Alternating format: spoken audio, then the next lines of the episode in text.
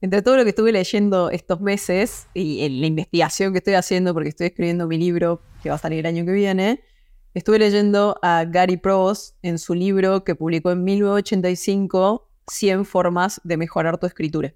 Es un libro completamente práctico, súper fácil de leer, súper aplicable. La verdad que me llegó así para lo que estoy haciendo en este momento. Y hay una frase dentro de ese libro que me encantó y que dice así. Si tu escritura no mejora después de leer este libro, no has fallado. Yo he fallado. Es el trabajo del escritor, no del lector, asegurarse de que la escritura logre cualquier objetivo que el escritor se haya fijado.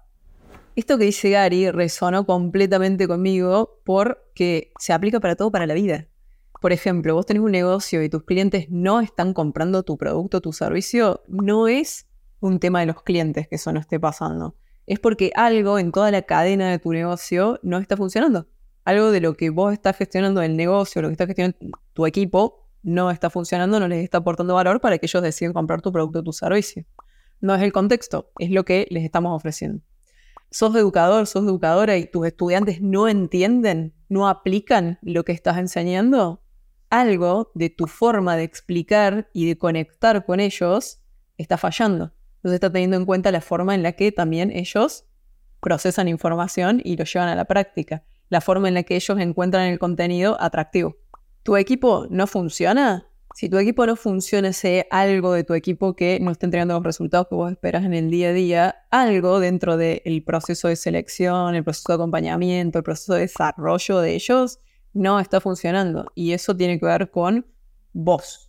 Todo esto está muy vinculado con una palabra en inglés que esa palabra en inglés no tiene una traducción específica al español que esté tan bien desarrollada como es en inglés, que la palabra es accountability. O sea, la traducción, si la vas a googlear en este momento, es tomar responsabilidad, de ser responsables. Va mucho más allá de ser responsables, es adueñarnos de lo que está pasando nosotros al adueñarnos de lo que está pasando, también lo que dejamos es ser dependientes y poner todo el peso en que el contexto u otra cosa externa a nosotros es lo que está generando eso. Y lo que hace también es que nosotros podamos tomar acción al respecto de eso que está pasando.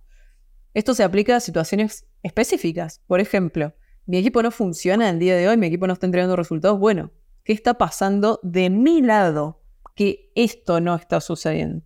¿En qué puedo aportar valor yo para que eso empiece a suceder? ¿Qué estoy haciendo yo que eso está sucediendo? ¿Mi educación no está impactando, no está siendo recibida de la forma que yo quiero? ¿Qué estoy haciendo yo que eso no está sucediendo? Tenemos que dejar de ser víctimas del contexto de lo que está pasando. Nosotros tenemos que empezar a tomar más responsabilidad de las cosas que nos rodean, que, en las cuales nosotros podemos inferir en las cuales nosotros podemos apropiarnos y efectivamente generar un cambio en los resultados que estamos buscando generar. Cuando nosotros podemos hacer también este cambio de chip con esas cuestiones que nosotros tenemos que dejar de culpar en, entornos externos o a personas de nuestro equipo o a personas que no somos nosotros y nosotros hacernos responsables de esas acciones, el juego cambia a 180 grados. Porque en ese momento es en el que nosotros podemos efectivamente adueñarnos de eso y empezar a cambiar la realidad que nos rodea.